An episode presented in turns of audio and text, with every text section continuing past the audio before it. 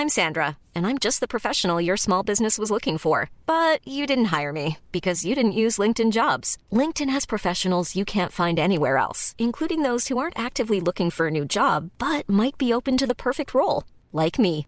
In a given month, over 70% of LinkedIn users don't visit other leading job sites. So if you're not looking on LinkedIn, you'll miss out on great candidates like Sandra. Start hiring professionals like a professional. Post your free job on linkedin.com/people today. Werbung von Avia Life, einem führenden Schweizer Unternehmen in der Longevity-Forschung. Avea bietet mit Nahrungsergänzungsmitteln effektive Lösungen für gesundes Altern und Verjüngung, damit sich Menschen so lange wie möglich gestärkt, lebendig und jugendlich fühlen. Bei der Entwicklung seiner hochwertigen Supplements nutzt Avea deshalb Inhaltsstoffe, die auf der Basis empirisch zusammengetragener und bewerteter wissenschaftlicher Erkenntnisse ausgewählt werden. Avea-Produkte sind für Menschen gemacht, die ihre Gesundheitsspanne verlängern und das Wohlbefinden stärken möchten. Avea ist mit der Entwicklung des Stabilizers ein Durchbruch in der Blutzuckerregulierung gelungen. Der Stabilizer kombiniert drei kraftvolle natürliche Inhaltsstoffe, die gemeinsam die Aufnahme von Kohlenhydraten aus den Mahlzeiten reduzieren und Blutzuckerschwankungen minimieren. Dadurch können durchschnittlich 40 Prozent der Kohlenhydrate bei der Nahrungsaufnahme blockiert werden. Hohe Blutzuckerwerte und Zuckerabstürze werden so vermieden. Der Stabilizer fördert eine reduzierte Fettspeicherung und unterstützt das Gewichtsmanagement. Er ist also ein guter Wegbegleiter für ein gesünderes Leben. Gerade bei festen kohlenhydratreichen Mahlzeiten wie Geschäftsessen, Geburtstagen oder anderen Feierlichkeiten, bei denen die Ernährung nicht immer optimal ist und zu viel Zucker konsumiert wird, ist der Stabilizer perfekt geeignet. Die einzigartige Formel unterstützt Ihren Körper dabei, einen ausgeglichenen Blutzuckerspiegel aufrechtzuerhalten sorgt für einen verbesserten Energiehaushalt und trägt zu weniger Heißhunger auf Süßes bei. Die Anwendung ist einfach, eine Kapsel 10 Minuten vor einer festen Mahlzeit, maximal zweimal am Tag.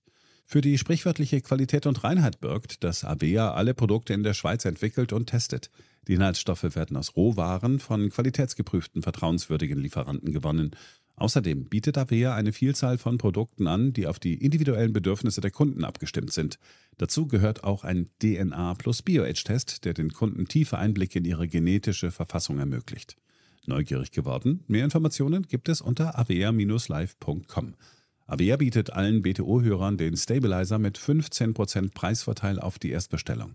In den Shownotes dieser Episode finden Sie dafür den speziellen BTO-Code. Avea gewährt Ihnen eine 90-Tage-Geld-Zurück-Garantie, sodass Sie das Bundle risikofrei testen und sich selbst überzeugen können. Avea. Bestimme selbst, wie du alterst.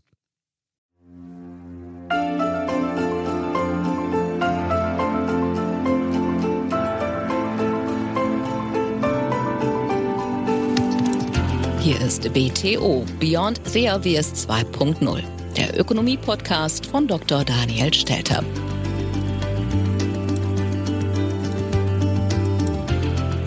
Hallo und herzlich willkommen zur neuesten Ausgabe meines Podcasts. Ich freue mich sehr, dass Sie auch in dieser Woche wieder mit dabei sind.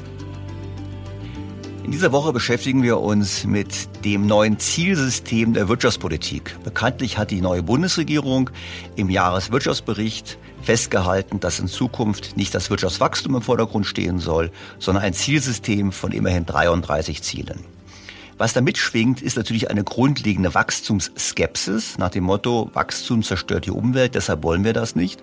Und deshalb diskutieren wir nochmals das Thema, ob im Kapitalismus Wachstum wirklich zwangsläufig gefordert ist, ja oder nein, mit einem Experten. Und zum anderen, ob es wirklich sinnhaft ist, das Zielsystem so auszuweiten oder ob wir sich doch besser daran orientieren sollten, weiterhin Wohlstandszuwachs mit dem Bruttoinlandsprodukt zu messen, vor allem angesichts der Tatsache, dass wir all das, was wir uns so gerne wünschen und leisten möchten, die Sozialstaat, die Versorgung einer alternden Gesellschaft, wie auch die Maßnahmen im Bereich des Klimaschutzes auch erstmal bezahlen müssen. Und dazu brauchen wir eben eine starke Wirtschaft. Ich finde ein Thema, was sich durchaus lohnt, genauer zu beleuchten. Fangen wir an. BTO Beyond the Obvious 2.0 Kürzlich hat Klima- und Wirtschaftsminister Robert Habeck den neuen Jahreswirtschaftsbericht der Bundesregierung vorgestellt. Titel für eine sozial-ökologische Marktwirtschaft. Transformation innovativ gestalten. Jahresbericht 2022. Ein wichtiges Ziel der Bundesregierung ist es demnach, einen nachhaltigen Entwicklungspfad von Wirtschaft und Gesellschaft zu beschreiten, um die begrenzten Ressourcen unseres Planeten nicht zu übernutzen. Dabei geht es natürlich um Themen wie Treibhausgasneutralität, mehr soziale Gerechtigkeit und einen bleibenden hohen Lebensstandard in allen Regionen Deutschlands. Das klingt alles sehr nett und vor allem den letzten Punkt finde ich interessant, da ja im Bericht nicht so wahnsinnig viel darüber nachgedacht wird, wie man denn den Lebensstandard wirklich erhalten möchte. Dazu sind die anderen Themen, vor allem das Thema der Treibhausgasneutralität, für die Bundesregierung viel zu wichtig. Und dass sich dieses Thema der Treibhausgasneutralität übrigens mit der sozialen Gerechtigkeit beißt, können wir tagtäglich beobachten, wenn wir Diskussionen sehen angesichts der stark gestiegenen Energiepreise und dies bekanntlich bereits bevor die Maßnahmen zu verschärftem Klimaschutz überhaupt umgesetzt werden. Wir sehen täglich, Wohlstand ist gefährdet und es ist nicht abzusehen, dass die Klimapolitik wirklich den Wohlstand erhalten wird. Und weil dem so ist, ist es natürlich auch wichtig, aus Sicht der Regierung, so zumindest meine Interpretation, schon frühzeitig darauf hinzusteuern, dass man den Wohlstand nicht mehr mit dem Bruttoinlandsprodukt misst. Denn die Chancen stehen nicht schlecht, dass das Bruttoinlandsprodukt in den kommenden Jahren sich deutlich schlechter entwickelt als bei einer alternativen Politik. Hinzu kommt, dass Wachstum auch kein gewünschtes Ziel ist wie heißt es so schön im Jahreswirtschaftsbericht? Gesamtwirtschaftliches Wachstum, gemessen am Zuwachs des Bruttoinlandsproduktes, ist eine notwendige, aber längst noch keine hinreichende Voraussetzung für nachhaltigen Wohlstand, Beschäftigung, Teilhabe und soziale Sicherheit. Zweifellos stimme ich zu, dass das Wachstum der Wirtschaft nicht hinreichend ist, um wirklich zu sagen, dass der Wohlstand wächst in einer Gesellschaft, aber es ist eine wichtige Voraussetzung, um eben alles andere überhaupt erst zu ermöglichen. Ich denke an die Lasten der alternden Gesellschaft und an die vielen anderen Projekte, die die Regierung anpacken möchte. Nun ist es nicht neu, dass es Kritik am Bruttoinlandsprodukt als Wohlstandsindikator gibt. Wir alle kennen das Beispiel. Da geht ein Fenster kaputt und es muss repariert werden. Der Eigentümer des Hauses, der das Fenster austauschen muss, der wird sich nicht wohlfühlen. Der wird nicht glücklicher und dessen persönliches Wohlbefinden ist nicht gewachsen. Er hat einen Schaden. Auf der anderen Seite, für den Fensterproduzenten ist es ein Gewinn. Neues Einkommen, neue Löhne für die Mitarbeiter. Das heißt, der Schaden des einen ist der Nutzen des anderen. Was sollen wir jetzt da machen? Sollen wir jetzt sagen, deshalb ist der Wohlstand gesunken? Nein, wir müssen einfach sagen, jawohl, es gab erwirtschaftete Einkommen und deshalb ist letztlich das Bruttoinlandsprodukt trotz dieser Nachteile der beste Indikator für die Leistung einer Volkswirtschaft. Vor allem ist es manipulationsfrei. Das heißt, wir haben eine ganz klare Zahl, wo wir stehen. Das Bruttoinlandsprodukt wird immer in einem Jahr ausgedrückt, idealerweise, und bildet die Wertschöpfung aller Wirtschaftsakteure in dem entsprechenden Zeitraum ab. Das heißt, Güter und Dienstleistungen, die erstellt werden, sind mit Preisen bewertet. Und diese Preise bilden letztlich auch den Nutzen ab für die Verbraucher. Es kann man darüber diskutieren, ob das für jeden immer der optimale Nutzen ist, aber das weiß man nie. Wir können niemals objektiv messen, wie die Wohlfahrt sich entwickelt hat, einfach deshalb, weil Wohlfahrt etwas Subjektives ist. Objektiv erfassen können wir hingegen, wie viel wir erwirtschaftet haben und wie es verteilt wurde. Trotz dieses harten Indikators, und ich würde vielleicht sogar sagen, gerade weil es so ein harter Indikator ist, möchte die Politik das ändern. Offiziell aufgrund der Tatsache, dass wir vor komplexen Herausforderungen stehen. Und da würde ich behaupten, das stehen wir immer.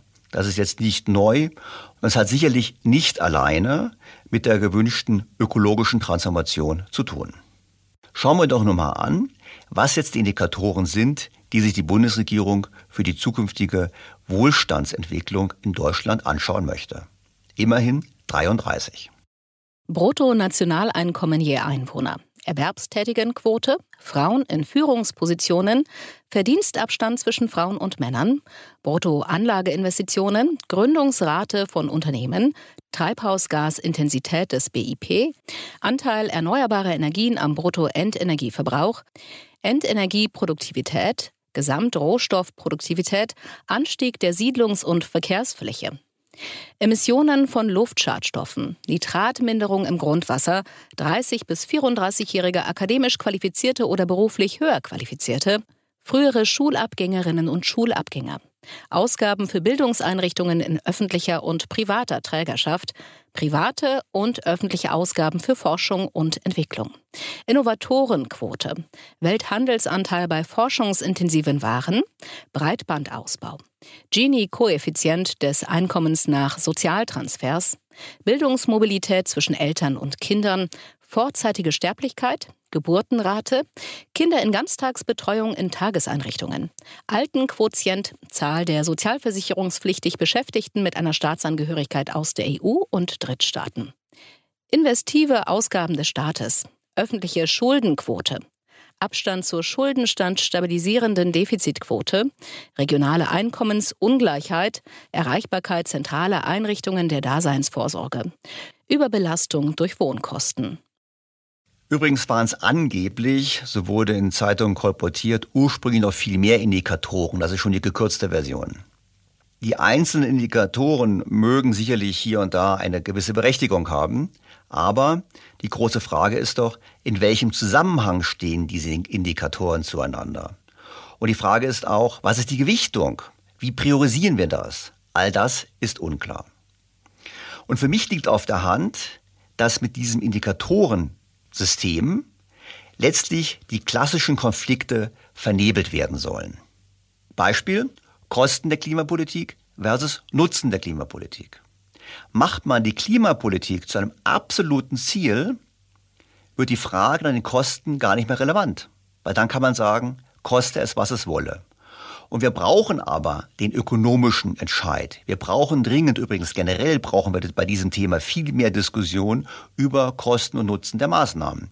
Wenn man das ausblendet und sagt, jawohl, wir haben Treibhausgasneutralität ganz schnell erreicht oder entsprechend reduziert, und das war ein großer Erfolg, dann kann man sich dafür loben, obwohl gleichzeitig die Wirtschaftsleistung beispielsweise deutlich gesunken ist. Und genau diese Konflikte sollen sozusagen verdrängt werden, indem man dann andere Dinge in den Vordergrund stellt. Dahinter steht bekanntlich eine tiefgehende Wachstumsskepsis bei einigen Politikern und Parteien. Und genau aus diesem Grunde lohnt es sich, da genauer hinzuschauen.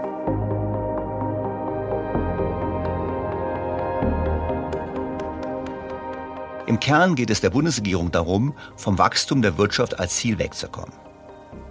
Das beginnt, wir kennen den Begriff, mit dem sogenannten klimagerechten Wohlstand. Dieser klimagerechte Wohlstand ist zwar nicht im Jahreswirtschaftsbericht der Begriff, aber ist natürlich genau das, was letztlich über dem Ganzen schwebt. Wir kriegen mit so einem anderen Zielsystem natürlich auch die Frage, wie ist es eigentlich mit unserem Wirtschaftssystem? Viele meinen, der Kapitalismus hätte einen Wachstumszwang und dieser Wachstumszwang der würde dann die Welt zerstören. Doch ist dem auch so, stimmt das? Und wir haben uns dem Thema Wachstumszwang und Kapitalismus schon in der Vergangenheit intensiv gewidmet, beginnend mit der Ausgabe 64. Damals hatte ich Ulrike Herrmann von der Taz zitiert, die in einer Podiumsdiskussion das Problem so auf den Punkt gebracht hat. Wenn man das mal historisch sieht, dann gibt es eine einzige Eigenschaft, die den Kapitalismus von allen anderen Sozialformen trennt, die es vorher äh, gegeben hat. Und das ist genau das Wachstum. Also sowas wie Privateigentum, Rechtsstaat, äh, Märkte, das gab es auch schon vorher. Was es aber nirgendwo gab, bevor äh, ungefähr 1760, war Wachstum. Das heißt, ich glaube, man sollte ganz klar sehen, dass der Kapitalismus ein System ist, das Wachstum erzeugt und das genau kennzeichnet ihn auch. So, wenn man jetzt sich anguckt, wo kommt eigentlich dieses Wachstum her? Und da gibt es ja auch viele Verwechslungen, was das alles sein könnte. Aber Wachstum meint, man stellt pro Kopf mehr Waren und Dienstleistungen her. Jetzt ist es aber ja klarerweise so, dass die Menschen, die da arbeiten, haben immer zwei Beine, zwei Arme und einen Kopf und wir werden auch nicht wirklich intelligenter.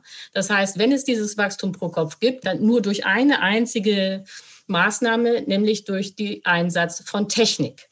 Und der Einsatz von Technik ist letztlich immer das Verbrennen von Energie. Und zwar bisher von fossiler Energie, sprich von Gas, Kohle und Öl. So, deswegen kann man sagen, der Kapitalismus und die Klimakrise gehören ganz eng zusammen. Die sind eigentlich gar nicht voneinander zu trennen. Was Frau Herrmann hier sagt, ist sicherlich richtig. Zweifellos ist der Einsatz von Energie eine wichtige Grundvoraussetzung für Wachstum und Wohlstand. Und in der Tat sehen wir eine direkte Korrelation zwischen dem Bruttoinlandsprodukt pro Kopf und dem Energieeinsatz. Je mehr Energie zur Verfügung steht, desto größer auch der Wohlstand. Umgekehrt, machen wir eine Gesellschaft energieärmer, dürfte auch der Wohlstand sinken. Doch kommen wir zum Kapitalismus. Frau Herrmann betont zu Recht, dass wir bis zum Jahre 1760 faktisch kein Wachstum gehabt haben. Über Jahrhunderte hinweg ist die Wirtschaft so gewachsen wie die Bevölkerung, weil es keine Produktivitätszuwächse gab. Und dann kam dieser Bruch. Dann kam das neue System, der Kapitalismus, der eben zu einem erheblichen Wachstum geführt hat, zu einem erheblichen Ressourcenverbrauch, aber eben auch zu einem gigantischen Wohlstand. Ich erinnere nur daran, dass es uns gelungen ist, allein in den letzten 10 bis 15 Jahren ungefähr eine Milliarde Menschen aus bitterster Armut zu befreien weltweit. Das ist das Ergebnis des Kapitalismus. Doch woran liegt diese Dynamik? Woher kommt die Dynamik des Kapitalismus? Und das hat auch Frau Herrmann, habe ich damals auch bereits im Podcast zitiert, sehr schön erklärt, indem sie zurückgegangen ist zu den beiden Professoren Binswanger, Vater und Sohn. Ich will noch mal so ein bisschen Matthias Binswanger, den jüngeren Binswanger, ein bisschen abwandeln. Wenn man sich fragt, wo kommt denn dieser Wachstumszwang her? Warum ist der Kapitalismus nur mit Wachstum wirklich stabil? Dann sind das ja drei Dinge, die da zusammenkommen. Das eine ist, Wachstum führt zur Vollbeschäftigung. Ohne Wachstum gibt es keine Vollbeschäftigung, weil es ja im Kapitalismus ständig diesen technischen Fortschritt gibt, Produktivitätsgewinne. Also muss man die Leute umtopfen. Nur wenn es Wachstum gibt, gibt es zusätzliche Investitionen, weil es ist ja klar, dass die Firmen investieren in der Hoffnung, dass sie mehr Gewinn machen. Wenn das mit dem Wachstum schwierig wird, wenn es eine Krise gibt, dann investiert kein Mensch mehr. So Investitionen sind aber sozusagen, wenn die fehlen, fehlt Nachfrage, kommt das Ganze schon in Schwierigkeiten. Und das Dritte ist eben die Frage von Krediten. Wachstum gibt es nur, wenn man Kredite aufnimmt. Also ohne Kredite gibt es kein Wachstum. Und die Kredite wiederum kann man auch nur zurückzahlen, wenn es Wachstum gibt. Natürlich kann man jetzt die Sondersituation haben, dass man permanente Negativzinsen hat und zwar in einem sehr starken Ausmaß, weil sonst kann man das ja nicht tilgen. Wenn man da immer eingreift mit Negativzinsen, mit staatlicher Steuerung, mit Arbeitszeitverkürzung und alles ohne Wachstum, kann man das noch Kapitalismus nennen? Aus meiner Sicht nein dann wäre man schon in einem neuen System, für das es bisher keinerlei Konzept gibt. Und um das mal ganz deutlich zu sagen, diejenigen, die dieses Konzept erarbeiten müssten, wären die Volkswirte. Von denen kommt aber nichts, außer dass sie immer Schwierigkeiten sehen. Professor Binzwanger der Jüngere war daraufhin bei mir im Podcast zu Gast, und zwar in der Folge 66, die Sie, wie alle vergangenen Folgen, über meine Webpage ohne jegliche Beschränkung anhören können. Es lohnt sich.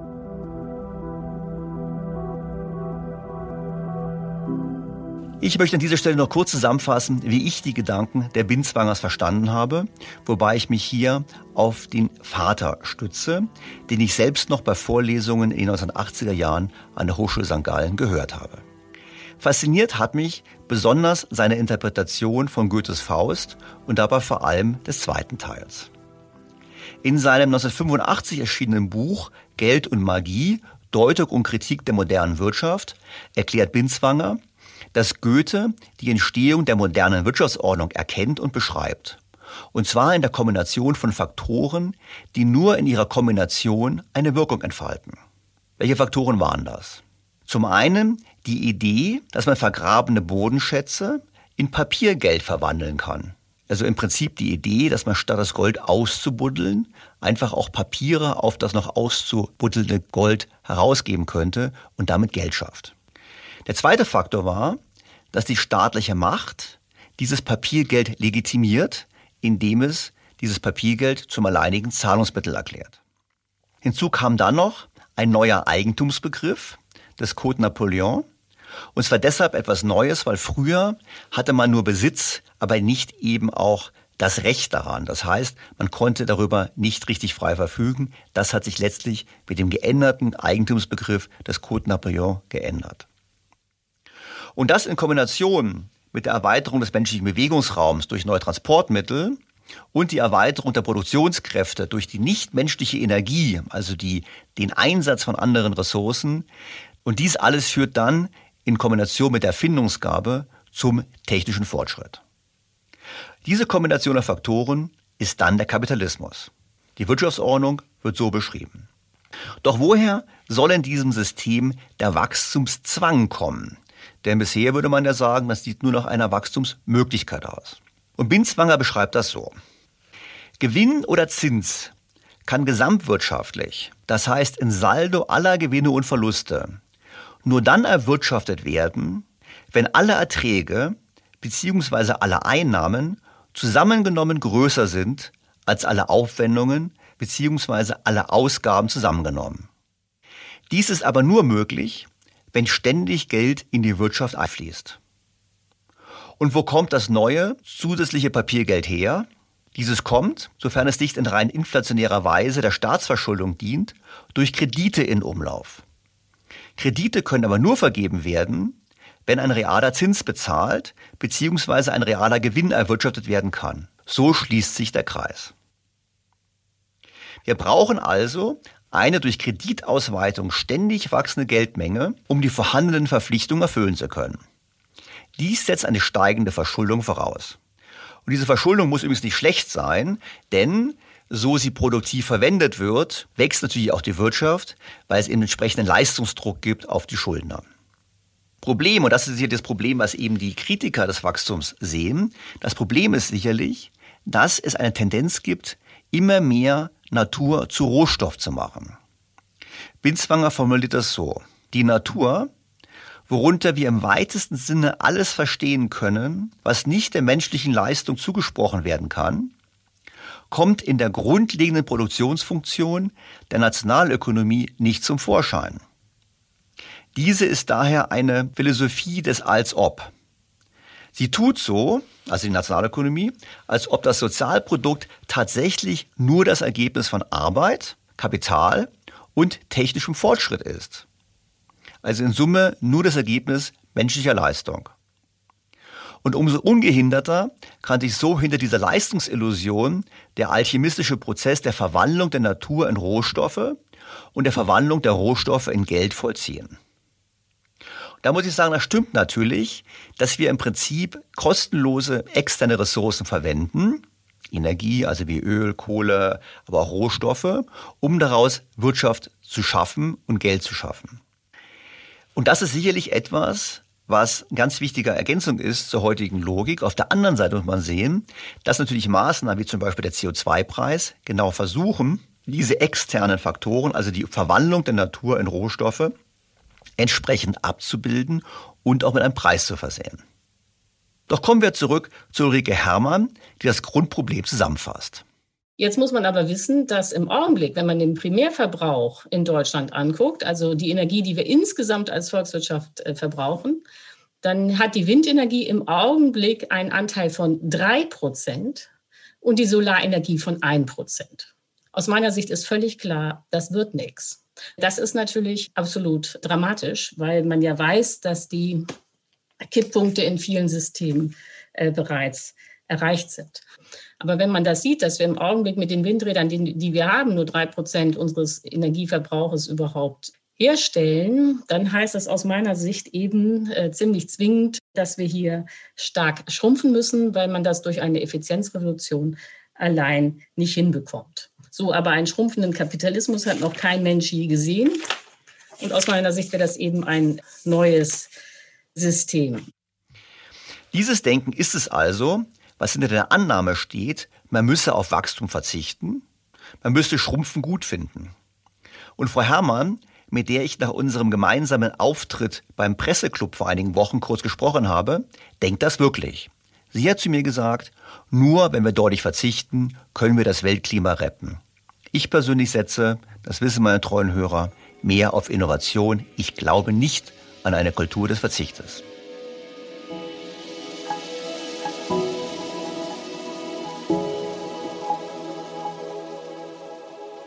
Aber trotzdem nochmal zurück zur generellen Frage. Haben wir einen Wachstumszwang? Ich persönlich hätte gesagt, es gibt einen Wachstumszwang im System. Dieses aber positiv zu sehen, einfach deshalb, weil der Kapitalismus eine Wohlstandsmaschinerie erster Güte ist und eben hunderte von Millionen Menschen aus bitterster Armut befreit hat. Und ich denke, wir müssen dafür sorgen, dass es uns gelingt, dem System so einen Rahmen zu geben, dass es weiter gut wirken kann, aber auch dabei hilft, die Herausforderung zu bewältigen. Und das kann nur bedeuten, die in Anführungsstrichen kostenlose, Anführungsstrichen Natur, mit einem Preis zu versehen und damit die externen Kosten transparent zu machen und Anreize zu setzen, diese zu reduzieren.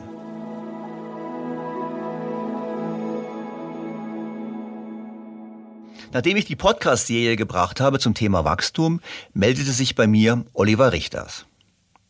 Er wies darauf hin, dass er schon vor einigen Jahren in seiner Arbeit nachgewiesen hätte, dass es den mathematischen Zwang zu Wachstum im kapitalistischen System eben nicht gäbe.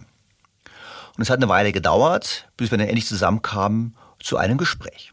Oliver Richters ist studierter Physiker, hat in Volkswirtschaftslehre promoviert und arbeitet am Potsdam Institut für Klimafolgenforschung zu Klimarisikommanagement im Finanzsektor. Seine Forschungsschwerpunkte sind liberale Wege zu einer nachhaltigen Ökonomie. Gelegentlich tritt er als Kabarettist und Science Slammer auf.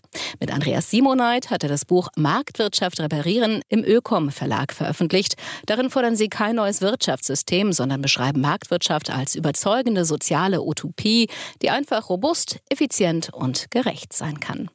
Sehr geehrter Herr Richters, ich freue mich sehr, Sie in meinem Podcast begrüßen zu dürfen. Ja, schönen guten Abend. Herr Richters, unser erster Kontakt liegt schon ein paar Monate zurück und zwar haben wir E-Mail-Austausch gehabt, nachdem ich meine kleine Serie hatte zum Thema Wachstumszwang des Kapitalismus. Ich hatte ja damals mit Professor Binswanger gesprochen, mit Professor Heinzo und ich habe auch so ein bisschen versucht zu erklären, die Gedankenwelt von Otto Steiger und äh, Gunnar Heinzo bezüglich des Schuldendrucks, der zu Wachstum führt. Und immer wieder wollten wir darüber mal einen Podcast machen. Und dann gab es vor einigen paar Wochen einen Film sogar, der mir auch von einigen Hörern empfohlen wurde, Ökonomiker, der die Geldschöpfung erklärt und der auch postuliert, unser System ist zum Wachstum verdammt. Sie haben ja damals schon geschrieben, das stimmt nicht. Und Sie haben sich damit sogar, was ich erstaunlich finde, wissenschaftlich beschäftigt und gerechnet. Und da wollte ich mal fragen, ob Sie mir mal helfen können zu erklären, was nun eigentlich Sache ist. Muss der Kapitalismus wachsen und geht die Welt deshalb unter oder ist dem nicht so? Ja, also tatsächlich ist das eine Frage, in der ich mich, mit der ich mich jetzt die letzten Jahre schon beschäftigt habe, zusammen mit meinem Kollegen Andreas Simoneit, ähm, weil das tatsächlich für mich eine der zentralen Fragen war. Was, wenn Klimawandel oder Biodiversitätsverlust dazu führen, dass wir sagen, okay, wir müssen vielleicht ohne Wachstum auskommen, bricht dann alles zusammen oder kann eine Marktwirtschaft sich daran anpassen? Und ähm, die These, dass es am Geldsystem liegt, ist, würde ich sagen, relativ prominent von Hans-Christoph Binswanger eigentlich schon seit Anfang der 90er Jahre vertreten worden. Und ähm, 2011 meine ich, das Buch die Wachstumsspirale, da hat er das dann auch in einem Modell ausgeführt, das eigentlich zurückging auf seinen Doktoranden Guido Beltrani, der da in St. Gallen, meine ich, zugearbeitet hatte. Hans-Christoph Binswanger sagte, wir brauchen 1,8 Prozent Wachstum. 1,8 äh, Prozent, das heißt äh, etwa eine ähm, Verdopplung der Wirtschaftsleistung in 40 Jahren, meine ich. Und äh, wenn man das sozusagen in die Zukunft weiter äh, trägt, dann hieße das ja eine ja, gewaltige Steigerung des materiellen Wohlstands. Und da der eben zumindest zurzeit noch sehr stark auch an Energieverbrauch und Materialverbräuche gekoppelt ist, würde das möglicherweise ökologisch in die Krise führen oder in die Katastrophe. Und deshalb habe ich mir diese Modelle mal angeguckt und ähm, ja, versucht herauszufinden, wie kommt es dazu, dass die meisten Volkswirte eher eine These vertreten, so das Geldsystem ist neutral und für die Fragen von Wachstum und Verteilung gar nicht so großartig relevant. Und auf der anderen Seite haben wir sozusagen diese andere relativ extreme Position, die sagt, ohne Wachstum äh, bricht das Geldsystem zusammen und es ist in keiner Weise neutral. Ja, und das war der Ausgangspunkt für mich, mir diese Modelle mal im Detail anzugucken. Und dann wäre die Frage jetzt, oder können Sie uns helfen, können Sie auch meinen Hörern helfen, das ein bisschen nachzuvollziehen, wie Sie das sich angeschaut haben und was dabei rausgekommen ist? Weil das ist ja eine wichtige Frage, weil nicht wenige Leute, denen das Klima am Herzen liegt, sagen ja auch, weil das Klima so wichtig ist, müssen wir das Wirtschaftssystem ändern. Ändern, das ist, glaube ich, sogar ohne Frage. Da würden sich die meisten Volkswirte anschließen, dass irgendwie Änderungen notwendig sind. Aber die Frage ist ja, brauchen wir ein komplett neues Wirtschaftssystem? Müssen wir sozusagen von Grund auf neu konzipieren? Und die Idee, dass das im Geldsystem, am Geldsystem liegt, ist, also es gibt da verschiedene Strömungen, kann man so sagen, die unterschiedliche Thesen vertreten. Aber eine ist eben, dass es im Prinzip an den Zinsen liegt. Also dass eben Zinsen dazu führen, dass sozusagen eine exponentielle Dynamik in dem Wirtschaftssystem schon angelegt ist. Also dass ohne dass es Wachstum gibt, beispielsweise die Schulden nie bezahlt werden könnten. Und von daher sozusagen immer zusätzliches Geld, äh, immer zusätzliche Verschuldung ins System gebracht werden muss, damit es überhaupt möglich ist, ein Geldsystem mit positiven Zinssätzen zu betreiben. Und häufig stellt man aber fest, dass diese ähm, Gedanken oder diese Argumente immer irgendwo den, den volkswirtschaftlichen Kreislauf sozusagen unterbrechen. Also das Geld, was dann einmal bei den Banken gelandet ist oder bei den Gläubigern, diejenigen, die sozusagen die Zinseinnahmen bekommen, das ja, verschwindet dann auf irgendeine Art und Weise oder wird auf jeden Fall ähm, sozusagen nicht wieder in den, in den Kreislauf zurückgespeist. Und aus diesem Grund entsteht dann immer so eine Lücke, dass sozusagen das Geld fehlt, um tatsächlich ja, die, die Güter und Dienstleistungen und so weiter überhaupt kaufen zu können, die am Anfang produziert worden sind. Also die aus meiner Sicht problematische Annahme ist, ähm, dass halt das, die Zinseinnahmen irgendwo verschwinden oder irgendwo nicht wieder ausgegeben werden. Ja gut, das ist natürlich eine sehr realitätsferne Annahme. Ich meine, außer Dagobert Duck kenne ich jetzt niemanden, der äh, zu Hause in seinen Geldvorräten badet. Ich meine, insofern ist es doch klar, wenn ich Zinsannahmen bekomme, dass die Zinsannahmen entweder konsumiert werden oder sie werden wieder angelegt, aber dann, dann dienen sie doch Investitionen, oder? Genau, und vor allen Dingen ist es dann eben eine, eine Entscheidung. Also ich würde zustimmen, wahrscheinlich gibt es auch sehr viele Leute mit, äh, die ihre Zinserträge reinvestieren und eben nicht äh, in Yachten oder Kaviar umsetzen. Weil selbst Yacht und Kaviar würden dann in die Wirtschaft fließen, weil dann würden ja die Yachtbauer und die Kaviarproduzenten Geld Absolut, verdienen. genau. Also das ist genau die, die Idee. Wenn diese Zinseinnahmen in den Konsum fließen, dann gibt es überhaupt nie einen Wachstumszwang in dem Sinne. Ähm, äh, und klar, dann die andere Frage ist, was passiert dann, wenn sie tatsächlich reinvestiert werden? Aber man muss dann eben sehen, dass es kein systematisches Problem mehr ist, dass irgendwie positive Zinssätze oder das Geldsystem, wie es in seiner Struktur heute da ist, mit einer nicht wachsenden Ökonomie grundsätzlich inkompatibel wäre, sondern muss sich eben angucken, was sind eigentlich die Entscheidungen, die die Akteure in der, in, in der Welt, ja, also sei es die Gläubiger, sei es die Banken, wie diese Entscheidungen getroffen werden und wozu sie sich entscheiden. Und dann muss man eben schon ein bisschen genauer begründen, warum das dann eigentlich als Zwang zu bezeichnen ist. Aber jetzt würde ich dann noch mal zwei Fragen danach stellen. Das eine ist ja jetzt, ich meine, wenn Sie Heinz oder Heinzson das anverfolgen würden, der würde eher argumentieren, wir haben ein Zeitproblem. Also wir haben ja das, also das, das berühmte Beispiel, der, der Unternehmer, der hat ja, ähm, der geht ja in Vorleistungen, der bezahlt ja Gehälter und, der, und so weiter schon bevor er die Einnahmen generiert. Also ich produziere was, dann brauche ich, da stelle ich das her, ich muss heute Gehälter bezahlen, aber ich bekomme und damit werfe ich quasi Geld in den Kreislauf. Genau. Aber ich kriege mein Geld erst zurück, wenn ich äh, die Waren verkaufe und aufgrund dieser Zeitdifferenz in der Zeitdifferenz muss ich die Finanzierungskosten mit erwirtschaften. Genau. Das wird immer sogar mit, also ich meine, ich habe 100 investiert, ich bin mir geliehen mit 10% Zinsen, um einfach zu rechnen für ein Jahr.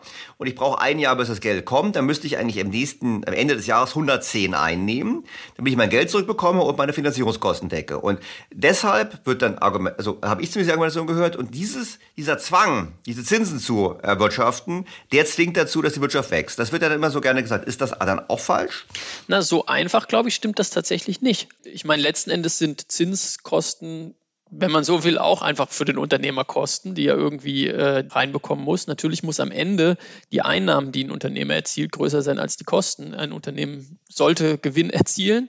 Aber das heißt halt auch nicht notwendigerweise, dass es irgendwie Wachstum gibt. Also Unternehmen können grundsätzlich über Jahre Gewinne machen, ohne dass sie dabei wachsen. Und auch das ist, glaube ich, eine der Fehlvorstellungen, die häufig verbunden ist mit ich glaube, so ein bisschen einer marxistischen Perspektive, dass man eben sagt, äh, Gewinne, die erzielt werden, müssen in irgendeiner Weise ähm, wieder reinvestiert werden und zu Wachstum führen. Oder eben umgekehrt, wir brauchen Wachstum, damit diese Gewinne überhaupt entstehen können. Dass das sogenannte Paradox des monetären Profits, zu dem es auch diverse äh, Papiere gibt. Also grundsätzlich wäre die Aussage, die, hinter die ich mich stellen würde, es, es ist möglich, dass Unternehmen Gewinne machen und ihre äh, ihre Zinskosten zahlen, ohne dass es in der Periode irgendwie Wachstum gegeben haben muss.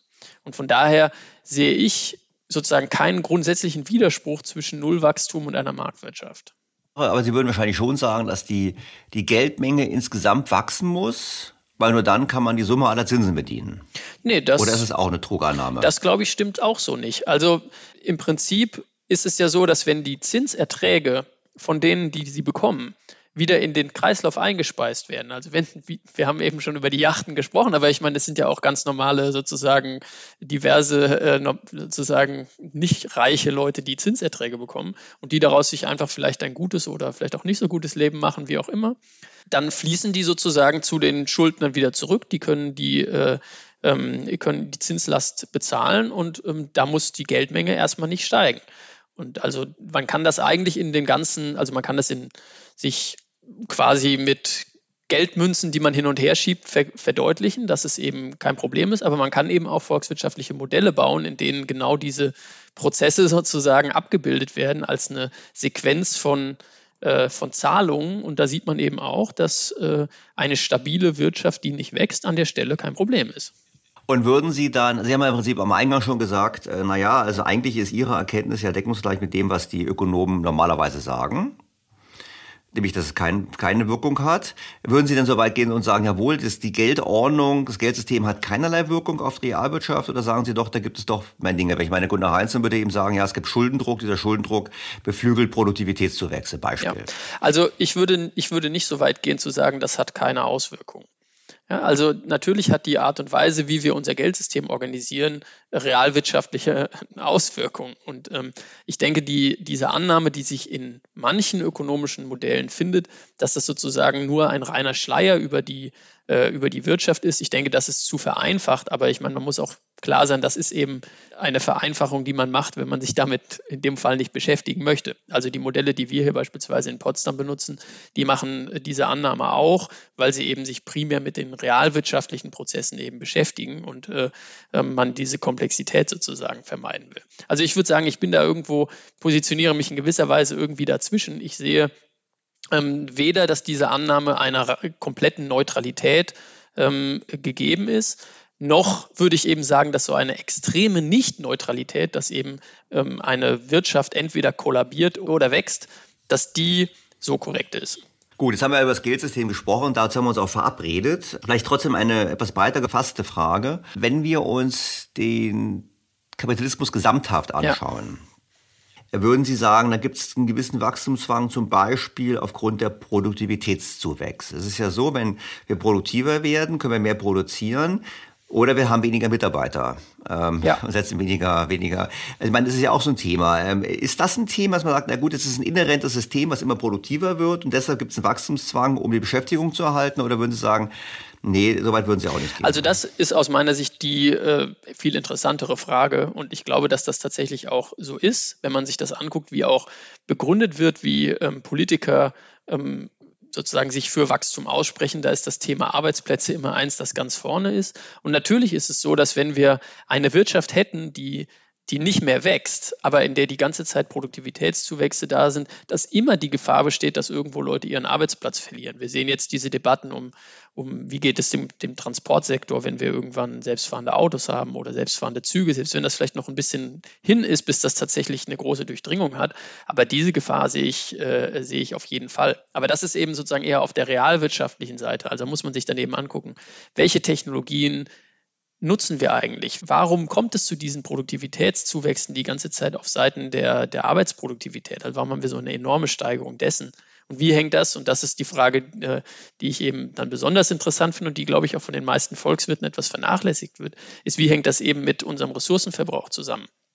Also aus meiner Sicht haben wir nicht eine äh, extrem produktive Landwirtschaft heute, wo vielleicht noch zwei Prozent in Deutschland beschäftigt sind, weil wir einfach so tolle Ideen gehabt haben, sondern die Arbeit wird einfach nicht mehr von den Menschen erbracht, sondern eben von, von Diesel, von Kupfer, von ähm, Stahl, von jeder Menge Maschinen, von jeder Menge Rohstoffverbrauch, der damit zusammenhängt.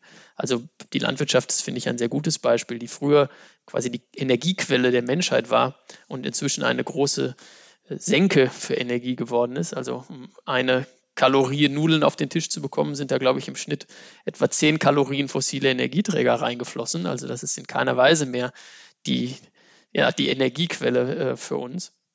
Und ähm, dieser Zusammenhang zwischen, zwischen Rohstoff und, und Energieverbrauch und Produktivität, Arbeitsproduktivität, der wird aus meiner Sicht ähm, häufig vernachlässigt. Und der Prozess, wie ich ihn verstehe, ist eben, dass an vielen Stellen die ja letzten Endes Steigerungen von Produktivität dadurch entstehen, dass wir eben die eigentliche Arbeit durch Rohstoffe und Energie machen lassen. Und das sieht man, finde ich, auch sehr gut bei, beim Internet und bei riesigen Rechenzentren, die benötigt werden, um selbst von der Autos unterwegs zu halten oder auch bei den riesigen Computern, die dann Schachprofis oder Go-Profis bezwingen. Also vom Energieverbrauch sind die dann viele Größenordnungen über dem menschlichen Gehirn. So eff effizient sind Computer dann bis heute noch nicht. Ja klar, ich glaube, ich habe auch irgendwo mal gelesen, wir haben heute, hat jeder Mensch in der westlichen Welt hat die, die übersetzte Kraft von 150 Dienern zur Verfügung, ja. die für ihn arbeiten, kochen, putzen, ihn transportieren und so weiter. Und das natürlich in der Tat ist der, der wirtschaftliche Aufschwung, der Zunahme des Wohlstands der letzten 200 Jahre ist natürlich eng korreliert damit, dass wir mehr Ressourcen und Energie einsetzen. Ja, das kommt interessanterweise in der volkswirtschaftlichen Wachstumstheorie kaum vor.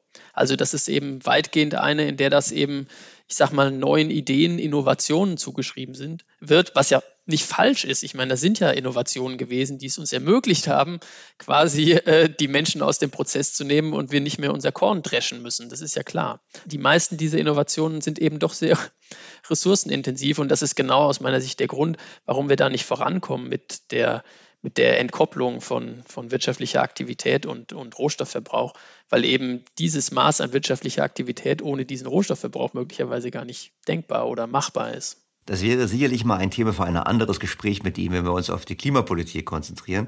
Ich würde gerne mal zurückkommen jetzt auf die Geldordnung, weil der Startpunkt war ja, dass ähm, nicht unwesentliche Akteure, auch in den Medien, ich habe auch mal ein Interview gesehen mit Frau Herrmann von der Taz, ja. die ja doch durchaus sehr äh, prominent ist und auch die ich sehr interessant finde mit den Überlegungen, die auch gesagt hat, wir haben diesen Wachstumszwang, Geldordnung. Ähm, woher kommt das? Ich meine, ist das wenn, wenn die, wenn die Mainstream-Ökonomik schon eh mal gesagt hat, das ist nicht so, woher kommt das? Ich meine, wie kam das in die Welt? Gibt es da irgendwelche Vorläufer? Sie haben Marx schon angesprochen. Ist das im Prinzip die Fortsetzung von Marx, marxistischem Denken? Also vielleicht können wir da noch mal ganz kurz drüber sprechen. Und dann wäre für mich die Frage auch noch, die dann daran anschließt, ist auch die Geldordnung. Also die Geldordnung in der Form, wie eben Banken einen größten Teil des Geldes schaffen, welches wir benutzen, ob das dann doch irgendwie eine Rolle spielt. Aber vielleicht fangen wir, fangen wir mal ganz kurz an mit dem, woher kommt das? Na, also im deutschsprachigen Raum sehe ich da tatsächlich Hans-Christoph Binswanger in einer sozusagen zentralen Position diese These äh, in, in die Diskussion gebracht zu haben. Der ist ja. Na gut, er hat auch mit seinem Buch Faust, ich meine, das habe ich im Podcast auch besprochen, nicht Geld und Magie, das ist ja schon sehr eindringlich, wie er, im Prinzip haben wir so, jetzt kann man mal sagen, er beschildert eigentlich das, was Sie auch gerade geschildert haben mit dem Thema Produktivität und Energieeinsatz, ja. weil er beschreibt, schreibt ja auch, wie der Mensch sich immer mehr die Welt zu untertan macht um auf diese Art und Weise die Produktivität zu steigern. Ich glaube, mit Elmar Ledergerber hat er das 1971 schon geschrieben, wenn ich mich jetzt richtig erinnere. Also da war ich lange noch nicht geboren. Also da, genau, an diesen Themen ist er ja als äh, erfahrener und langjahrzehentiger, muss man ja schon fast sagen, Umweltökonom ja immer dran gewesen. Aber ich glaube, das ist sozusagen der, der Grund, warum das in der deutschen, in der deutschsprachigen Debatte sehr äh, stark ist. Also Ulrike Hermann bezieht sich ja, meine ich, auch auf Hans-Christoph Binswanger und also der inzwischen ja verstorben ist leider und seinen Sohn Matthias Binswanger, die sozusagen beide da eine sehr ähnliche Position äh, vertreten haben. Und zum anderen würde ich sagen, ähm, es klingt intuitiv richtig. Also sobald man ähm, sozusagen diese exponentielle Entwicklung, die ja mit Zins und Zinseszins immer verbunden wird, ähm, dass das irgendwie inkompatibel ist mit einem Wirtschaftssystem, das nicht mehr wächst. Ähm, ich glaube, das ist einfach, das klingt intuitiv richtig. Und es ist ja in gewisser Weise auch so, wenn man sozusagen annehmen würde, dass die Leute, die die Zinseinnahmen bekommen, die die ganze Zeit immer nur auf die hohe Kante legen und auf diese Art und Weise sozusagen eine Vermögens Steigerung stattfindet oder immer mehr Forderungen und Verbindlichkeiten, die ja immer sozusagen die zwei Seiten einer Medaille sind, ähm, ja, dann hätte man ja auch so eine Situation, wo sozusagen die Schulden spiegelbildlich steigen. Also das ist halt nur keine Sache, die notwendigerweise systemimmanent ist, sondern die hängt halt von Entscheidungen derer Leute ab, die letzten Endes das Geldeinkommen haben. Ja, und vor allem kann man ja beobachten, vor allem, jetzt kurz, kurz wenn ich da einhaken darf, und vor allem könnten wir jetzt ja, könnte ich jetzt ja behaupten, naja, wir sehen ja gerade jetzt in den letzten Jahren, wie eine zunehmende Verschuldung dazu führt, dass es immer tiefere Zinsen gibt. Ja, man kann ja auch sagen, das Überangebot an Geld was ja auch aus Schulden herausgeboren ist, führt dazu, dass der Zins fällt. Das ist ja nicht nur die Schuld der Notenbanken, sondern wir haben ja tiefe Zinsen. Also da sieht man auch, dass das System dann selbst sich korrigiert, bis hin zu dem Thema, dass ja nicht alle Schulden erfahrungsgemäß auch zurückgezahlt werden. Das ist ja nichts Neues in der Geschichte, dass es auch zu, äh, zu Schuldenausfällen gibt, kommt, egal wie es organisiert wird. Genau, also aber also das ist, glaube ich, das Entscheidende, dass man eben, wenn man eigentlich alle diese Argumente prüfen möchte, ist halt immer sich im Klaren darüber zu sein, dass halt Geld in der Essenz eine Kreditbeziehung ist. Also es ist einfach immer so, dass sozusagen die Summe der Geldvermögen und die Summe der, der Schulden, die sich in der Weltökonomie befinden, äh, quasi immer sich die Waage halten müssen. Ja, wenn ich irgendwo Staatsschulden mir angucke, dann ist das natürlich auch so dass für jeden Euro Staatsschulden, die ein Land hat, es irgendwo jemanden gibt, der einen Euro Vermögen hat im Sinne von äh, eben Staatsanleihen in seinem Portfolio. Also diese, diese Äquivalenz ist eben, ist eben wichtig, aber sie gilt eben auch für die Zinsen. Also es gilt natürlich auch so, dass wenn ich irgendwo Schulden mache und mehr Geld zurückzahlen muss, als ich am Anfang bekommen habe, dann gibt es halt irgendwo jemand anderen, der mehr Geld bekommt, als er mir am Anfang gegeben hat. Von daher ist dieses diese Medaille oder diese beiden Seiten der, der Waage sind sozusagen auch dann immer noch ausgeglichen. Im Endeffekt muss man sich dann eben angucken, wie sich diese beiden Seiten parallel ja, zueinander entwickeln. Führt mich nochmal zur Geldordnung, weil das wurde ja so in Ökonomiker wurde ja so dargestellt, oh, große Überraschung, die Banken schaffen Geld. Ich meine, ähm, wir ja. hatten vorher E-Mail-Austausch, wir beide haben Konsens, dass es eigentlich niemand überraschen sollte, vielleicht die Öffentlichkeit, aber eigentlich die Öffentlichkeit auch nicht mehr, nachdem sogar die Bundesbank ja schon kommuniziert hat, liebe Freunde, ja, es ist so, das Geld kommt. Ähm, wie sehen Sie, nachdem Sie sich so beschäftigt haben mit der ganzen Kritik an dem Modell, an dem Geldmodell und mit den Zinsen und so weiter, wie sehen Sie denn die Geldordnung? Haben Sie ein Problem mit der Geldordnung? Sagen Sie, nö, die ist halt so, äh, es, es richtet keinen Schaden an, let it be. Ich will nichts im Mund legen. Also Sie, es gibt hier keine vorgefassten Meinung. Ich glaube, wir haben da eben die, die paradoxe Situation, dass eigentlich die, die Sache sozusagen klar ist, wie, wie die Geldordnung ist und dass es eben Geldschöpfung durch durch Geschäftsbanken gibt. Also auch die Bank of England hat da mal, hat da ja mal ein, deutliches äh, Papier geschrieben zu. Das aber vielleicht auch deswegen, weil die Volkswirte das, das Thema sehr stiefmütterlich behandelt haben, auch in ihren Lehrbüchern, es irgendwie so eine Vorstellung gab, dass äh, das Geld eben ausschließlich von den Zentralbanken kommt und dann irgendwie sozusagen von den Banken genommen und weiterverliehen wird. Also der berühmte Geldschöpfungsmultiplikator, vielleicht erinnert sich da noch jemand dran aus seinem Studium, ähm, dass das auch einfach Vorstellungen waren, die ja, ich würde sagen, auf, ich will jetzt nicht falsch sagen, weil sie sind, haben eben ein sehr begrenztes Anwendungsgebiet, aber die auf jeden Fall es nicht korrekt so wiedergeben, wie es, ähm, äh, wie es ist. Und das war auch die Kritik der, der Bank of England. Ähm, also zur, zur Frage, was, was ist das eigentlich richtig oder ist das eigentlich gut? Da gibt es auch eine lange Debatte natürlich. Persönlich würde ich sagen, ich finde diese Idee, dass sozusagen man die Möglichkeit schafft, dass man auch gesetzliches Zahlungsmittel unbar auf einem Konto hat, das finde ich eigentlich eine sehr vernünftige Sache. Also im Prinzip haben wir ja früher auch mal Geldscheine und so gehabt, die von privaten Banken rausgegeben worden sind. Ähm, dann hat irgendwann die Zentralbank gesagt, sie hätte darauf gern das Monopol und deshalb haben wir jetzt äh, in Europa eben ähm, ähm, eine Zentralbank, die alle unsere Münzen und Geldscheine herausgibt.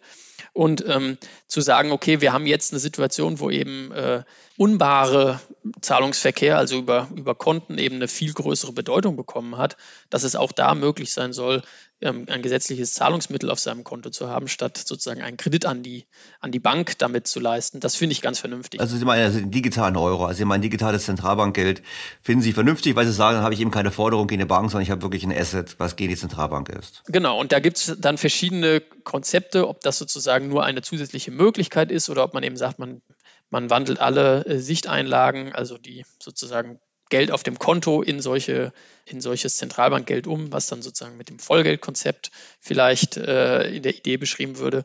An sich finde ich das jetzt keine, äh, keine schlechte Sache. Man muss sich dann wieder die genaue äh, Ausgestaltung angucken. Also wer ähm, inwieweit macht die Zentralbank eben äh, Zinspolitik oder inwieweit kontrolliert sie die Geldmenge. Und da denke ich, diese Idee, dass die Zentralbank sozusagen fest die Geldmenge kontrolliert, ist eine, von der wir uns aus guten Gründen verabschiedet haben.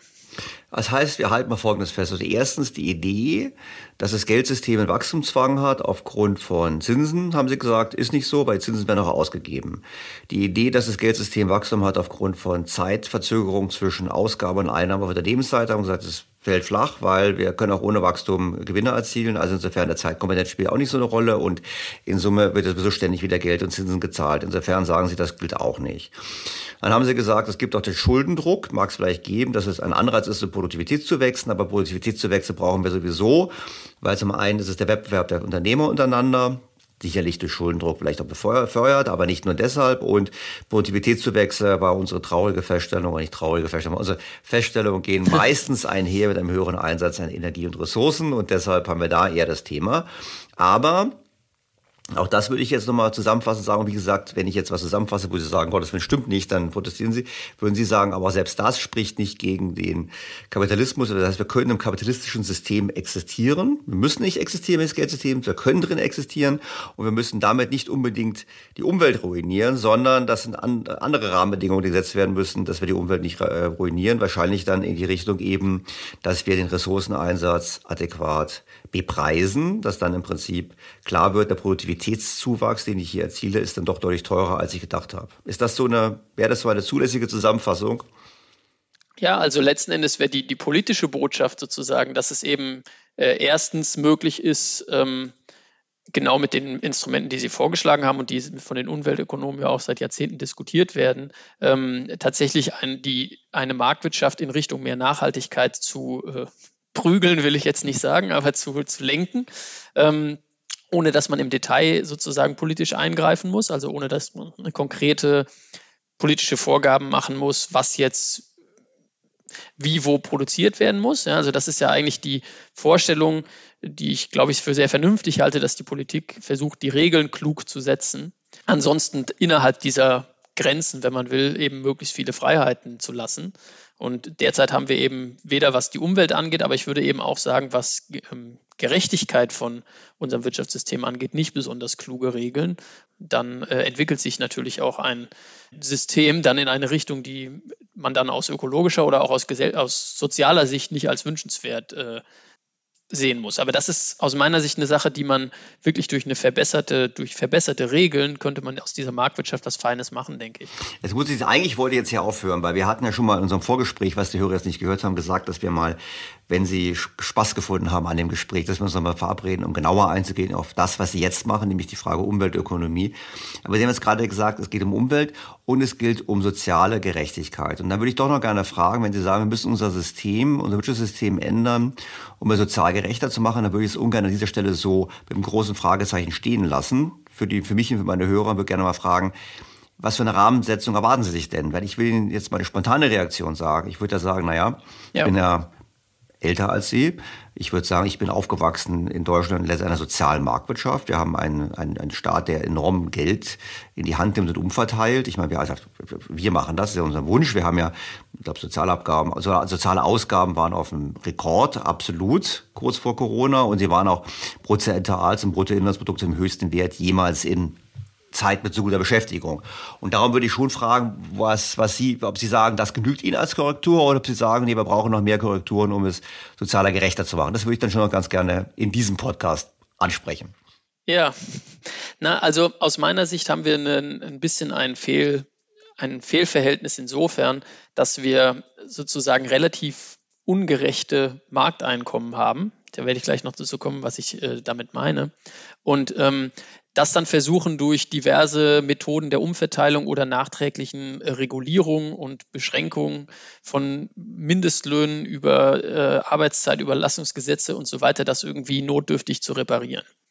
Eine Marktwirtschaft zeichnet sich eigentlich dadurch aus, dass ähm, es sozusagen Reziprozität gibt. Das ist die, wie die, das heißt, ich gebe etwas und bekomme etwas zurück wer leistet, wer etwas leistet, das soll sich lohnen. Das sind so die Sprüche, die man eher den Liberalen zuspricht, aber die, wenn man sich das anguckt, und es gibt vom DIW da eine sehr spannende Studie zu, eigentlich dem Gerechtigkeitsempfinden der meisten Leute entsprechen, wenn man es eben ergänzt um ein Sozialprinzip, wo wir eben niemanden zurücklassen, der auf welchen Gründen auch immer gerade kein Einkommen erzielen kann. Aus meiner Sicht ist die Suche nach Ungerechtigkeiten in einer Marktwirtschaft eben die Suche nach Punkten, an denen Leistung und Gegenleistung systematisch auseinanderfallen. Wir sehen das sehr gut beispielsweise am Beispiel der, der natürlichen Rohstoffe, ja, wo letzten Endes Menschen Rohstoffe aus der Natur nehmen und sagen, seht her, was ich Tolles produziert habe. Und ähm, die Kosten, die dafür anfallen, die ökologischen, aber auch die sozialen Kosten, eben auf den Rest der Gesellschaft abwälzen. Haben wir nicht so wahnsinnig viel in Deutschland, nicht? Das sind ja eher so die Ölscheichs, die ich im Hinterkopf habe bei dem, bei dem Bild. Weil so viele Leute, was für Branchen sollten das in Deutschland sein? Aber machen Sie mal weiter. Ich bin jetzt mal, bin, noch folge ich Ihnen eigentlich ganz gut. und, und ein zweiter Punkt äh, sehe ich da, äh, wo ich das ganz stark sehe, ist beim Thema Boden. Also wir haben ja die Situation, dass letzten Endes die ganze, gerade die ganzen Mietpreissteigerungen und äh, die Debatte ist ja, ist ja sehr stark in, in Deutschland auch jetzt angekommen, aber dass eben die Eigentümer des Bodens letzten Endes von den Investitionen der anderen Leute um sie herum profitieren und des Staates. Also wer eben ein Grundstück in Berlin Mitte hat, dessen Grundstück ist nicht eklatant im Wert gestiegen in den letzten Jahrzehnten, weil er sie es äh, sozusagen da besonders viel äh, ähm, selbst reingesteckt hätte, sondern eben primär, weil außen herum andere Leute investiert haben. Das ist der Grund letzten Endes für die, für die Bodenwertsteigerung in den, in den Ballungsräumen. Und auch da sehen wir eigentlich eine Situation, dass, ähm, dass sozusagen wer, wer die Leistung erbringt und wer die, die Einkommen erzielt, dass das eben auseinanderfällt. Und das ist aus meiner Sicht ein weiterer Punkt, wo man eigentlich eine Verletzung dieses Leistungsprinzip oder von Reziprozität, je nachdem, wie man es nennen mag, wo wir das sehen und was eben ein, äh, dann auch ein Punkt wäre, wo Politik eigentlich was gegen tun müsste. Ja, also ich muss dazu sagen, wir hatten ja im, im Podcast hatte ich auch schon mal einen Vertreter, Verfechter einer Bodenwertsteuer. Also es ist jetzt nicht so, dass es ein neues ja. Thema wäre. Ich muss dazu sagen, also wenn ich mir die Zahlen anschaue, jetzt in Deutschland im Vergleich längere Zeiträume, ich rede jetzt von Deutschland nicht von Berlin, längere Zeiträume in Deutschland verglichen mit anderen Ländern in der EU, ist es in der Tat so, dass über Jahrzehnte hinweg die Wertsteigerungen der Immobilien in Deutschland ganz moderat gewesen sind und nicht höher als die Einkommenszuwächse. Das ist über Jahrzehnte gesehen, sagt der IWF. Es gibt natürlich dann in der Tat in den letzten zehn Jahren eine andere Entwicklung, vor allem auf einige Ballungszonen begründet. Dann gibt es natürlich verschiedene Faktoren. Dann gibt es Zuwanderung, könnte sagen, na gut, für die Zuwanderung kann derjenige nichts, der ein Haus da hat. Könnte ich natürlich vielleicht argumentieren, der vielleicht war der smart und hat erkannt, dass es kommen würde und hat deshalb richtig spekuliert, mag sein, aber da würden wir wahrscheinlich dann in den Graubereich reinkommen. Ähm, und ansonsten natürlich sehen, wenn Sie so eine Straße, also ich, also kenne es zumindest so, ich glaube schon, wenn bauliche Maßnahmen ergriffen werden von, äh, von staatlicher Seite, um eine Straße zu begrünen und ähnliches, dann werden auch schon in der Vergangenheit wurden dann die An, Anlieger, die dort wohnen, zur Kasse gebeten. Es gab schon solche Modelle. Aber ich weiß, wo Sie hinwollen. Ich glaube in der Tat, ich würde es ein bisschen breiter machen, Ihren Punkt. Ich würde eher sagen, wir haben generell gesehen, es gilt vielleicht gar nicht mehr so sehr auf Deutschland allein, sondern eigentlich in den letzten Jahrzehnten in den ganzen westlichen Ländern haben wir gesehen, dass die Geldordnung, und da kommen wir eigentlich zurück zu der Geldordnung, natürlich begünstigt hat, dass Leute, die mit Assets arbeiten konnten, äh, deutlich größere Vermögens- und Einkommenszuwächse bekommen haben. Weil wenn sie in der Lage waren, wenn sie ein Asset hatten, was sie beleihen konnten vor 10, 15, 20 Jahren, sich weitere Assets gekauft haben, dann haben sie im Prinzip dieses Spiel gespielt. Mit billigem Kredit konnten sie Vermögenswertzuwächse erzielen und vor allem hatten sie dann auch sogar noch die Notenbanken auf ihren Seiten, auf ihrer Seite, die immer dann, wenn es knirschen könnte, interveniert haben. Ja. Also darum, also für mich ist das, ich, ich, ich sehe Ihren Punkt ganz ausdrücklich, das wissen meine Hörer auch, aber ich würde immer sagen, naja, vielleicht ist das auch ein bisschen Ausfluss dessen, dass wir eben beim Geld, und da kommen wir auf uns zurück, beim Geldsystem eigentlich nicht so richtig marktwirtschaftlich gehandelt haben, sondern die Notenbanken eher, ich hatte mal einen Podcast, die ist Notenbanksozialismus, aber das ist schon lange her, wahrscheinlich viele Hörer kennen ihn gar nicht, der war einer der allerersten. ähm, und dass wir ja. im Prinzip ja durch die Intervention der Notenbanken das eigentlich befördert haben. Also darum, ich würde auch sagen, also jetzt, wissen Sie, dieser ganze Sektor, wenn ich überlege, dass man, dass man ähm, dass die besten Studenten, die wir haben, die besten Physiker äh, danach äh, zu Hedgefonds und Investmentbanken gehen, um dort irgendwelche Modelle zu machen, dann, dann bin ich sehr traurig drüber, weil ich glaube einfach, die könnten einen größeren, viel größeren gesellschaftlichen Nutzen äh, machen, wenn sie äh, neue Energieverfahren entwickeln würden, mit denen wir viel CO2 sparen, beispielsweise. Und da sind die Anreize falsch. Aber Klar, nur wie wollen wir das machen? Wie wollen wir das? Also Ihr Beispiel mit den Wohnungen kann man sagen, kann man einfach machen. Dann wird, ähm, dann wird man besteuert, besteuert man einfach ähm, die Wertzuwächse bei Immobilien, man hebt, hebt die Spekulationsfreiheit auf, hat, da hat man das Problem gelöst. Das Problem, wie man dafür sorgt, dass man, ähm, dass, dass Menschen, ähm, äh, sagen wir so, die Anführungsstrichen gesellschaftlich wertschaffenden Sachen machen, Brücken bauen statt Hedgefondsmodelle berechnen, das wird man schwer hinbekommen, außer man sagt, man deckelt Gehälter in Banken. Also, ich entwickle jetzt, während wir sprechen, hat aber zur Folge, dass eben die Banken dann nicht in Deutschland sitzen, sondern in, Länder, in, in anderen Ländern, wo eben die Regulierung nicht so ist. Also ja. das, glaube ich, ist so ein Punkt, vielleicht müssen wir auch damit leben, dass es da eben teilweise ja, Ungerechtigkeiten gibt, weiß ich nicht. Na gut, die andere Frage ist halt, inwieweit man, also genau diese Entwicklung noch dadurch befördert, dass man eben im Zweifelsfall sozusagen, wer, wer Mist baut, der, der fliegt, ist ja sozusagen auch ein, ein Prinzip der Marktwirtschaft, wenn man so möchte. Und äh, wenn man das Prinzip dann aber zu, wer Riesenmist baut, der wird gerettet, äh, ergänzt. Ich glaube eben nicht, dass das besonders nützliches äh, Prinzip ist, wenn man, äh, wenn man am Ende irgendwie eine vernünftige Marktwirtschaft haben will. Also es war ja auch, wurde ja auch immer begründet, dass die sozusagen hohen Einkommen in dem Finanzbereich dafür da sind, dass äh, oder als Grund dafür wurde genannt, dass eben da hohe Risiken eingegangen werden. Aber da muss man eben, wenn diese Risiken dann eintreten und tatsächlich die Verluste äh, äh, eintreten, dann äh, die Leute auch damit irgendwie klarkommen lassen. Also das war ja auch das Problem, wo ich auch sagen würde, das ist genau ein Beispiel, wo eben dieses, diese äh, Reziprozität, dieses Leistungsprinzip eben gerade aufgehoben wurde. Denn wenn man irgendwie die, die Gewinne einstreicht und die Verluste auf die Gesellschaft abwälzt, dann ist das genau ein so ein Beispiel genau dafür. Richtig, und da haben wir hundertprozentig Konsens. Ich bin da alle, alle hätten damals, alle Banken, die damals gerettet wurden, auch in, das geht ja vor allem in USA, in dem konkreten Fall hätten einfach alle verstaatlicht werden sollen und man hätte sie hinterher wieder privatisieren können. Herr Richters, jetzt sind wir ein bisschen weiter gekommen als ursprünglich geplant. Ich, ich verabschiede das mich so. trotzdem heute aus diesem Gespräch und ich persönlich bin erfreut, weil ich bin ein großer Fan der heutigen Wirtschaftsordnung trotz ihrer Unzulänglichkeit, weil ich glaube, sie ist die Wirtschaftsordnung, die dieses Potenzial hat, eben noch weitere hunderte von Millionen Menschen aus der Armut zu befreien. Da bin ich ganz optimistisch. Ja. Und wie wir das ökologisch korrekt machen, das besprechen wir mal ein andermal. Einverstanden? Ja, das, das können wir gerne machen. Ja, herzlichen Dank. Herr Richter, vielen herzlichen Dank. Aufs nächste Mal und nochmal danke sehr. War mir eine Freude.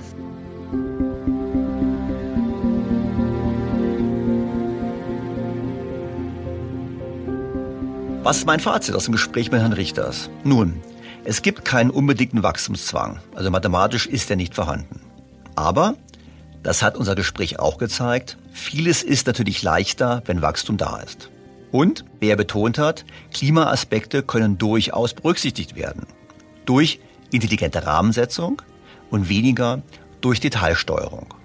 Klar ist aus meiner Sicht, mit Wachstum können wir unsere Probleme viel leichter lösen als ohne Wachstum. Und deshalb komme ich nochmal zurück zum Jahreswirtschaftsbericht. Ich glaube, es ist falsch, das Zielsystem zu erweitern in diesem Maße. Und vor allem ist es einfach falsch, implizit zu sagen, wir wollen uns von einer Wachstumsorientierung abkehren. Wir brauchen den Konflikt zwischen den Zielen in einer offenen Diskussion. Diese dürfen nicht vernebelt, versteckt, kaschiert oder tabuisiert werden. Das sage zumindest ich. So oder so, am Ende müssen die Kosten erwirtschaftet werden. Die Kosten für den Klimaschutz, die Kosten für Sozialpolitik, die Kosten für alles das, was wir gerne möchten. Und wer versucht, den Eindruck zu erwecken, diese Kosten gäbe es nicht, oder aber sie wären alternativlos, der führt in die Irre. Das Bruttoinlandsprodukt sorgt für die Offenlegung von gesellschaftlichen Kostenentscheidungen. Und genau deshalb ist es ein wichtiger Indikator. Wie immer habe ich meine diesbezüglichen Gedanken auch in meiner aktuellen Kolumne für das Handelsblatt zusammengefasst. Vielleicht zum Abschluss noch ein Wort zum Thema Wachstum und Klima. Es gibt ja viele Leute, die sagen, wir müssen eben aufhören zu wachsen wegen des Klimas. Und wir haben ja gerade eben gesehen, jawohl, unsere Wirtschaftsordnung macht sich die Natur zu eigen und belohnt letztlich den Verbrauch von Energien. Wir müssen aber auch ganz klar nüchtern gucken, wo wir stehen. Heute machen fossile Brennstoffe nach wie vor ungefähr 80 Prozent des weltweiten Energiemixes aus. Und was Sie vielleicht überraschen wird, der Energieträger, der im letzten Jahr am meisten dazugewonnen hat, war übrigens Kohle. Das nur zum Hintergrund. Wir denken immer, allgemein wird ausgestiegen aus allem. Nein, dem ist nicht so. Der Hunger der Welt nach Energie und vor allem nach fossilen Brennstoffen ist nach wie vor hoch und wird es noch auf einige Zeit bleiben, weshalb die jahrelange Unterinvestition in die Exploration, in die Förderung von neuen Quellen für Öl, für Gas, für Kohle, für anderes letztlich dazu führen wird, dass wir in den nächsten paar Jahren deutlich höhere Energiepreise sehen werden. Das zumindest meine Einschätzung. Und wenn wir dann wissen, dass Energiewohlstand ist, dann haben wir natürlich ein Problem. Wir wissen, dass die CO2-Emissionen weltweit steigen werden, während sie in Wirklichkeit ab jetzt ungefähr um neun Prozent pro Jahr sinken müssten, damit wir Mitte des Jahrhunderts die Netto-Null-Emission erreichen, die wir gerne hätten. Und daher kommt eben die Logik zu sagen, wir dürfen dieses Wachstum nicht haben, weil wenn wir dieses Wachstum haben, dann haben wir eben genau das Gegenteil, wir werden die Welt weiter aufheizen. Und daher auch viele Stimmen, gerade auch von Fridays for Futures, die sagen, wir müssen weg vom Kapitalismus, wir brauchen den Systemwandel. Wir haben heute diskutiert, das stimmt nicht, der Kapitalismus hat keinen Wachstumszwang, aber wir müssen natürlich überlegen, wie können wir eigentlich damit umgehen. Ich finde diese Debatte nicht nur theoretisch, sondern auch sehr unmenschlich. Denn Wer gegen Wirtschaftswachstum ist, der verweigert den Armen in der Welt die Entwicklung. Und er belastet übrigens auch überproportional in den Industrieländern wiederum die ärmeren Einkommensgruppen. Das sehen wir bereits jetzt gerade angesichts der Diskussion zum Thema Energiekosten. Und deshalb halte ich es für unmenschlich, ich halte es aber auch für eine Illusion. Es mag sein, dass es einzelne Länder gibt wie Deutschland, die es dennoch ideologisch durchsetzen und sich vom Wachstum verabschieden. Ich glaube aber, es wird keine Mehrheiten geben in den Bevölkerungen für diesen Weg. Denn vergessen wir nicht, sinkendes Bruttoinlandsprodukt hat noch nie zu mehr Zufriedenheit geführt.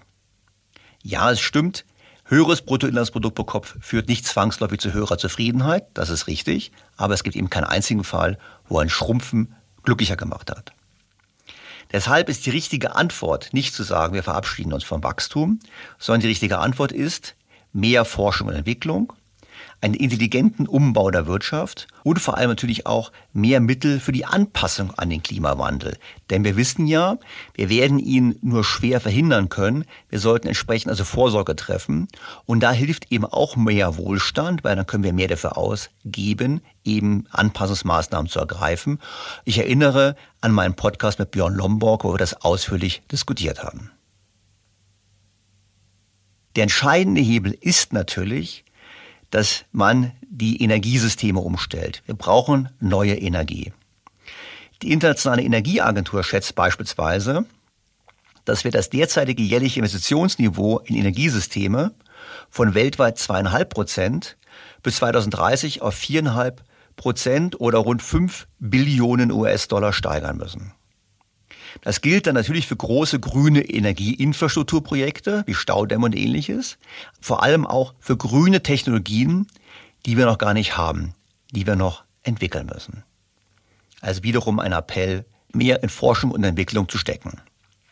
Die Lösung der Energiefrage ist die entscheidende für die Menschheit.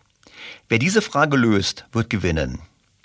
Wer hingegen auf Verzicht statt auf Innovation setzt, wird der große Verlierer sein.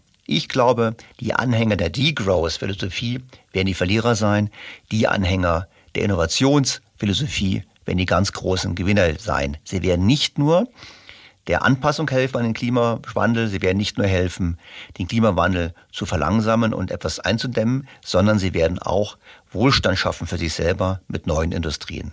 Wer sich vom Wachstum als Ziel verabschiedet, wird sich die Zukunft nicht mehr leisten können.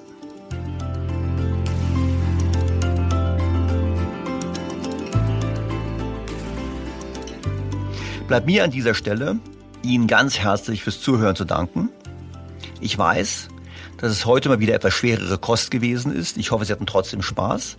Ich freue mich auf Kritik, Anmerkungen, Kommentare, Fragen und mir bleibt nur, Sie auf den kommenden Sonntag hinzuweisen, wo es wieder heißt, der neue Podcast ist online, BTO 2.0. Ich freue mich auf Sie.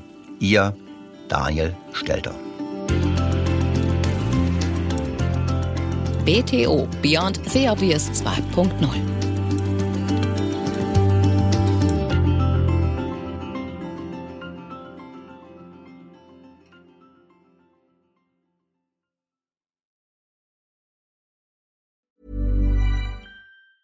Hey, folks, I'm Mark Marin from the WTF Podcast, and this episode is brought to you by Kleenex Ultra Soft Tissues your ally to help tackle your allergy symptoms this season. I love the change of seasons, but nobody loves pollen and all those other things floating in the air that make you sneeze during this nice weather. Kleenex Ultra Soft tissues are hypoallergenic and allergist approved. So fight back against watery eyes and runny noses without worrying about irritating your skin. For this allergy season, grab Kleenex and face allergies head on.